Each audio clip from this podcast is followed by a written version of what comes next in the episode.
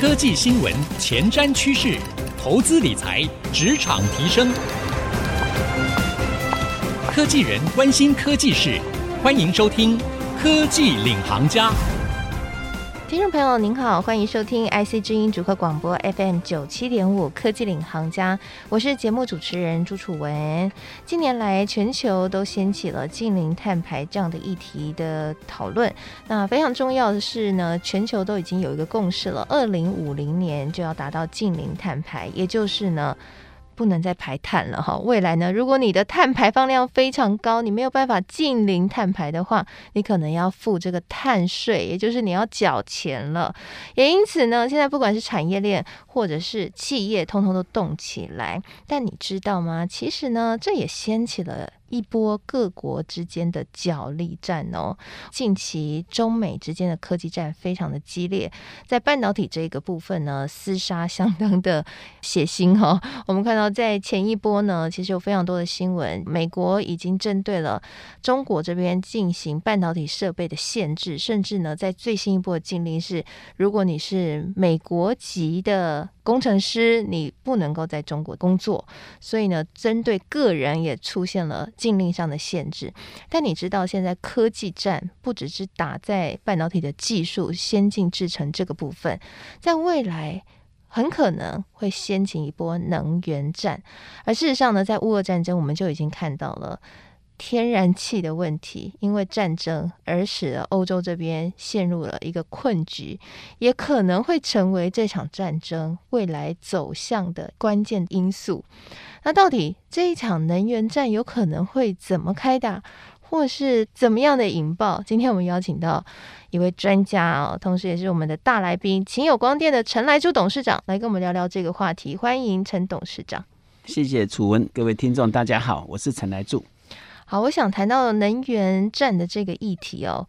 董事长来谈是最合适了，因为董事长现在就是在能源产业里面，对于整个的各国在这个方面的法令的发展，还有在技术的突破上面特别有感。嗯、那其实从这一次的乌俄战争，我们就看到了能源成为了战争角力里面一个很重要的筹码啊。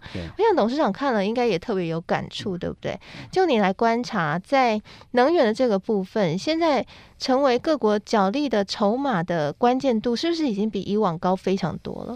这一题很有趣，呃，因为我们对战争的定义应该是重新定义它了。就古代的这个战争，很多人这个肉搏厮杀，现在看起来不是哈，现在可能很多是靠远端遥控啊、无人机啊，包括科技啊。所以这一次的俄乌战争，我想给大家看到一个战争的新的面貌，当然还需要人。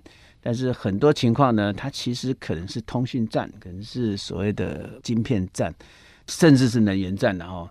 所以我们只是战争，听起来就是比较可怕。不过这是随时都在发生的哈。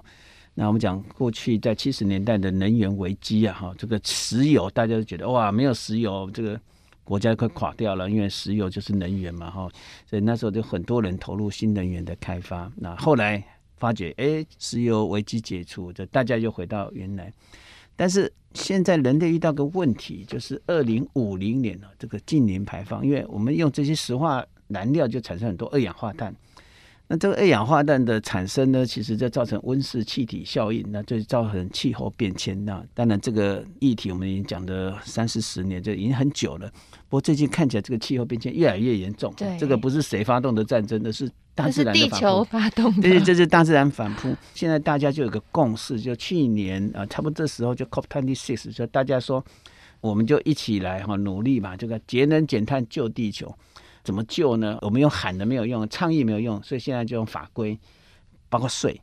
所以二零二三年哈，就是明年的一月一号，就欧盟说，那我开始克边境碳税。你仔细想啊，这个关税其实也是一种战争啊，因为卖东西卖给我，对不对？我就给你课税。那你如果是比较落后国家，你的很多的二氧化碳，我们讲边境碳税嘛，所以你如果能源效率不好，你卖过来我给你课税，你的成本就上升。对呀、啊，所以我觉得这种是一种新的，就用现代的资本主义来看，关税也是一种战争啊，就是看谁把这个税能够课得上去。我觉得过去像讲再生能源、太阳能，这个欧洲他说这次政府出钱买电啊，所以你在我这边制作，在我这边生产，那我就给你。优先哦，甚至给你打折扣。当时大概是四 percent，所以未来的能源哦，就要考虑两件事情了哈。就第一件事情就是它要低碳，第二件事情呢，它有没有所谓的安全性？我这个国家我在使用这样的能源，会不会被人家掐住脖子？这叫安全性。所以我们在谈的这叫国安问题的哈。哎，这次俄乌战争你就看到说，哦，原来欧洲当时都要靠俄罗斯的天然气。那我只要把天然气把你关掉，那你就没有办法。所以，如果你的能源是被别人掌控，那基本上它也算是一种战争了。我觉得是慢性的战争，是哎，让你就动弹不得。所以，我觉得全世界在两个轴，一个轴就是又要希望近零排放，那又希望能源自主。那这个再来往后走，这个大家就对自己的能源体系要重新设计。第一个，你要进零排放，那你石化燃料用的少，所以势必就要走再生能源。再生能源，我们以前传统叫风光水和，风就是风力，光呢就是太阳能，水就是水力，核就是核电，这是传统的，就是讲低碳能源。那现在很多人说，这次的俄乌战争，欧洲哎现在开始回来用核能，其实不是的，其实只是有些现在的核能厂继续运作下去。那水力发电啊、呃，这个很多人说水力发电就很自然，这个是非常低碳啊，是零碳嘛哈。水力发电现在发觉，像今年的四川，原来这个水力发电可以输出，就后来因为气候变迁，竟然缺水。台湾去年也缺水，就水力发电看起来不是很稳定。风力也像，因为风力像去年英国北海的这个风力发电都没发多好，因为这个去年好像北海没有风。现在看起来全世界应该是太阳是一个很可靠的。唯一的缺点就是晚上太阳能不发电，那现在可能看起来要靠储能。那这两三年，因为欧洲在推动 Fit for 55，所以它二零三五年就全面禁止，就是汽油车，就大家以后的车子就是能源车。那你知道能源车意思就里面就是一个电池嘛，就储能电池，所以就提供储能。所以以后你的家里人都有车子就有储能，很大储能电池。特斯拉最近还卖你，你储能墙，就墙壁就是电池的哈。所以，如果结合太阳能加储能，那就是二十四小时就无间断的供应。那这样的场景会变成一个完全新的生活形态。对各国来讲，谁能够拥有这个优势？第一个，我的技术比别人强，就跟我们现在在谈的 AI 啦、数位落差、量子电脑一样，就谁的能源的技术比较强？第二个，谁能够自己供应自己，就是不用靠别人。所以我觉得这一波从现在开始，一方面在近零排放这一块，大家的压力，因为要算钱了，以前是倡议的，现在要算钱。第二个，新的能源自主的这种的概念，能源行动化、移动化、国安化，好像这样的概念慢慢崛起。所以国跟国之间，大家就开始彼此保持这个，有点像像中美的晶片战一样，哎。大家想要领先，所以我觉得未来几年这一块彼此的这个竞争会越来越激烈。是，刚刚董事长跟我们分享了，其实是融合了政治，然后也融合了这个环境和科技议题来看哦。其实就看到说，在现在呢，区域政治之间的角力越来越激烈了。大家可以看到，从这一次的乌俄，没有人想象得到他们会打仗，结果他们就是爆发战争了。那更不用说近期呢，大家很关注的是两岸之间的问题，那或者是其实在全世界各地，大家彼此之间，从以前这个全球化的时代哈，大家要。一起这个国际贸易，然后到后来从川普上任，然后英国脱欧，大家发现说整个政治的局势已经改变了，大家又开始比较是各自为政，彼此之间区域的紧张关系更强烈的情况之下，彼此之间的角力就从科技到了能源，谁都不想要让对方可能会掐住自己的脖子，所以未来能源战就会是重要一环。那刚刚董事长也特别提到了太阳能。在所有的绿能当中，它是最能够去预测的，因为太阳每天都会升起，不像是风，你不知道它何时会吹来。嗯、虽然在新竹风真的很强、啊，风很强，哦，超级强 那个。那当然，我想新竹应该很适合风力发电。好，这是题外话了。那我好奇想问，在太阳能成为能源占一部分的这个当下，目前在全世界的角力当中，台湾是什么样的角色？然后其他国家谁是在最有利的位置？其实我们在看这个产业，因为大家都在用过去的经验在想未来。其实因为有一些新科技出现，你过去经验不大可用。包括刚刚楚文所讲的，以前叫全球化，全球化就是说啊，那你有你提供你的，那我提供我的，我加起来就变全世界。好朋友，好朋友。其实现在有点难了，因为我觉得这个短期也回不去。所以我说，能源最后你要考虑的是安全、自主化的问题。所以，我们如果在考虑这个能源系统未来到二零五零年，我们讲能源，你要考虑不只是考虑它便宜而已，甚至要考虑你有没有整个生态系、整个产业链。什么叫生态系产业链？设备你可不可以自己做？材料可不可以自己做？就是你这些如果要靠别人的矿，那你就很麻烦。哪一天别人矿不给你，那你怎么办？这个我们最近在谈所谓的能源车啊，能源车未来可能这些稀有金属会不会有一天价格大涨，或是限制出口？那你再厉害的能源车设计，你就没有电池了，因为你因为需要矿要用。所以我们在考虑新的产业体系，就未来三十年新的产业体系，全球包括这个区域。的竞争哦，那地缘政治的不稳定性呢，所以安全化很重要。所以我们在看，如果我们讲今天有机会，我们建立所谓的新的再生能源，包括像钙钛矿这种高效率又有很多的潜力的话，所以我们一定要从设备开始，就也要有自己的设备能力。中美的晶片站就可以看得到，它就规定设备啊就不准卖。再是，我们还能够拥有材料，这些材料不能够从某个地方的矿产。呃，每个国家的矿产输出，那人如果哪一天关系不好，你就拿不到。再是我们要从制成，就我们有能力把它做成制成，这台湾很强。最后应该是做应用，就是利用我们的优势。所以它是四个维度。我们过去考虑产业可能只有一个维度，这个维度就是，哎，我能够生产，我生产比较便宜。未来你要四个维度是好。刚刚董事长呢跟我们提到了钙钛矿这样的一个新的太阳能电池，其实它就被称作是第三代的太阳能电池哦。那其实我们在之前的节目呢也有跟大家聊过了，这样的第三代太阳能电池为什么会崛起？它有什么样的特性？那休息一下广告回来，我们继续来深入聊一下。那第三代太阳能电池，台湾有多少的利基？台湾在产业发展上面目前到什么阶段？以及呢，这个电池难道没有缺点吗？休息一下，广告回来继续收听科技领航家。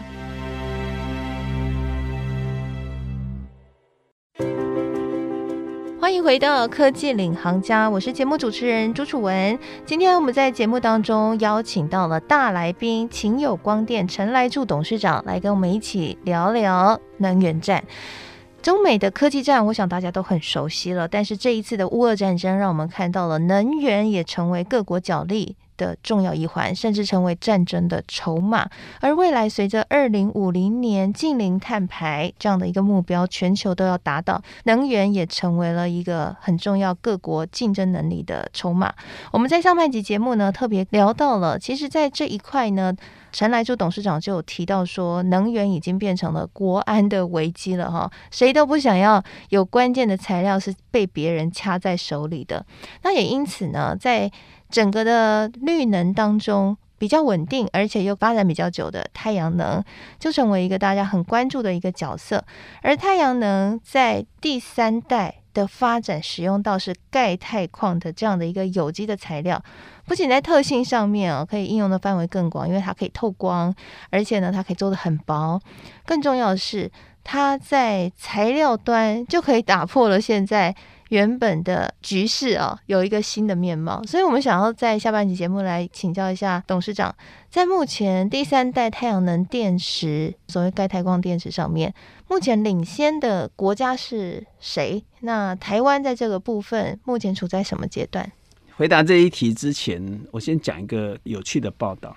荷兰一家新创公司叫光联的 l i g h 他最近发表了一款车子。那这种车子就是我们所说的电动车能源车。那这款车子发表以后，大家就很期待，因为它充一次电，它可以开两个月。充一次电开两个月，对很多开能源车的人，这绝对是一个天方夜谭啊！因为我们现在都讲说，大概充一次电可能跑六百、七百。这个六百七百，你要开两个月，其实有点难。大家都有里程焦虑。那大家知道电池还有个特点，就冬天的时候它效率变差。所以大家看到新闻说，哎，在中国长假开能源车开到一半就没电了，尤其是在冬天呢，开到一半没电，在半路上，哇，这个产生的很多焦虑，不只是焦虑啊，可能还有安全上的问题。这家公司做什么？它为什么可以充一次电开两个月？其实它就是把车子的屋顶啊就装太阳能。所以未来我觉得不只是建筑跟能源太阳能结合，像连车子，像我们都往长远想，这个电池的密度，现在的所有的电动车电池密度，大概你要再增加上去，很大幅的这个增加，其实有点难，因为它有安全问题，可能会爆炸燃烧。但是可能跟太阳能结合，把整个车子都可以发电哦。所以这其实很多应用创新。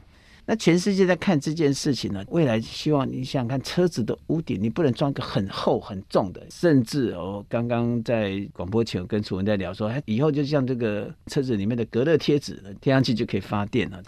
所以这里面的关键就是设备、材料。我刚刚讲还有制成应用创新，全世界在做这件事情，尤其是第三代太阳能，现在。走得最快应该是中国大陆，因为中国大陆在矽利康的太阳能领先，全世界占有率超过八成，八成是非常高的，大家就开始紧张了。那矿场在那边，它也是具有这个优势，所以第一波投进来的都是原来做四利康，因为它当做下一世代。那我以前演讲说到，这期钙带矿这个第三代太阳能，其实发明的是日本人。是日本的横滨大学宫坂教授，所以日本最近媒体有个反思说，为什么我们发明的技术在别人领先呢？他说自己的资源投入不够，所以日本政府最近决定投了一大笔钱，大概七百五十亿日元，就是希望能够让日本的产业能够加速在钙钛矿太阳能电池那里面，像我们熟悉的像 Panasonic 啊、Sharp 啊、Sekisui 啊、积水，那总共五家公司哈，现在要组成联盟。加速这件事情，因为要加速产业化，包括加速。刚刚讲在二零二五年可能这个需求上来，我们叫国家队吧，哈，这个日本也有国家队，韩国也在做这件事情了，哈。但韩国现在看起来国家队还没真正成型，但韩国大概很多学校、公司，像韩华太阳能，他们也投入资本在研究。欧洲呢，以牛津光伏为主，哈，这个牛津光伏就是大家知道打牛津疫苗，这个牛津光伏也投了很多资源呢，代表英国国家队的欧洲国家队。欧洲还有家新创在波兰，波兰这家太阳能它做的这个很有趣，因为 Google 刚投资他们，他们把钙带矿太阳能做成窗帘。Wow. 做成窗帘，它还商品化，所以大家想看看，哎，屋子以前我们都是讲这个太阳光很强的时候，我们用窗帘把它挡住。那他想的是干嘛把它挡住，就拿来发电就好。所以他做成窗帘那这个已经是商品化。当然，这个应该很开始哈。那 Google 也很注意的投资它。美国在以能源局为主哈，一直在关注钙带矿。最近还把钙带矿太阳能电池发射到太空去，因为他发觉矽利孔可能怕宇宙射线，所以我们以前常常用在宇宙上，我们在科幻片看到的这个太阳能电池，呃未来可能会改变。这个钙带矿除了效率高，可以轻薄，它可能对宇宙射线啊辐射这一块可能有它的优势。各位知道这次俄乌战争呢、无人机重点是续航力，包括低轨卫星，可能未来都有钙钛矿太阳能电池，因为它可以轻哦，那可以增加续航力，因为未来这些都是用电池，就是我们飞机在飞，轮船在开，好，然后这个车子在跑，因为未来都不是石化燃料，都是电池，所以如果能够结合，就是边运作边在走，那边充电边把太阳光转成电能。那这个未来应该有很多应用，所以美国在这一块，特别在军方军事上来讲，他们也投入不少资源。矽谷现在有很多新创都是在做钙带矿。是。我们两个礼拜前在智慧能源周，我们展出这个水星一号线呢，这个是全台湾第一个把钙带矿太阳能电池把它变成一条产线，应该是领先大部分的呢。那我们展出 A4 size。所以就很多人有兴趣哈，这个三天的展，每一天都来了一百多人，其中很多国外团队，他们就跟我谈一件事，就是说这次拜登在清洁竞争法案里面，他们希望美国能够建立太阳能的生产。那以前美国只要买就好，那生产他说从这个现在的政策里面我讲都希望不要用中国的太阳能的体系，所以来台湾找合作。那我觉得这个都是国际上的趋势，就是说，呃，跟我刚刚前面讲的，因为大家一方面在净零排放，要加速用高效率新的太阳能，一方面又希望把这样的产业建立起来，具有自主化，那台湾在这一块呢，我觉得台湾刚好有面板产业，我们有半导体产业。我记得那个矽谷个团队，他就要求就要去看我在台南啊，也有一个工厂，这个现在在做第三代真空钙钛矿太阳能设备，是第三代哦。非常大型的设备，因为两米以上哦，他们就要求去看，去看了以后，他们就非常震惊，因为他那个设备很大，所以那个自动化手臂把这个基板拿起来的时候不会抖动。他看了就说：“这个怎么可能？” 他说：“这个工艺他们现在没有，因为美国离制造业很远了，所以现在要 Made in USA 再制造，就可能对他们来讲是一个很大的挑战。看起来未来只有靠就是跟其他的人合作了，就完全要自主化，可能有还有一段路。”哦，所以台湾现在是具有优势，因为第一个，我们已经有这样的一个产线的能力，是、哦、包括掌握材料设备。我讲全世界，你要掌握材料，又掌握设备，又掌握制成，掌握应用。我觉得现在台湾是最好的机会。好，非常谢谢董事长的分享啊！刚刚董事长呢告诉我们了，其实现在虽然全世界在开始布局这个能源战哦，但是台湾其实不用担心，因为台湾呢在现在最新一代的太阳能的电池上面呢，不仅掌握了材料，而且也有设备发展的这个优势，而且我们有一个非常完整的产业聚落哈，所以大家可以互相帮忙。那这或许也会成为我们未来在国际竞争上面一个重要的优势来源。那当然啦，很重要还是要继续观察。整个国际情势哈，因为整个产业还正在发展当中，那只能说我们现在就必须从现在开始关注这件事情，不能只着眼在单纯的科技战了。其实这已经慢慢打到能源战了哈。那这也是我们在观察 ESG 这样的一个未来的重要趋势当中必须关注的其中一个重要的议题，跟所有听众朋友来做分享。非常谢谢陈董事长今天来到我们节目当中的分享。谢谢楚文，谢谢各位听众，谢谢所有听众朋友收听。那我们现在节目呢，除了会在 IC 之音逐客广播播出之外，也会同步上到 Apple Podcast 和 Spotify。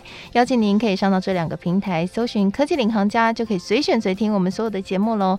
那同时呢，节目播出之后，我也会将董事长精彩的分享和我的新的感想写成一篇采访笔记，放在我的脸书粉丝团，搜寻“财经主播主持人朱楚文”就可以看得到了。谢谢您收听，希望您喜欢今天的内容。我是楚文，我们下次再会喽，拜拜。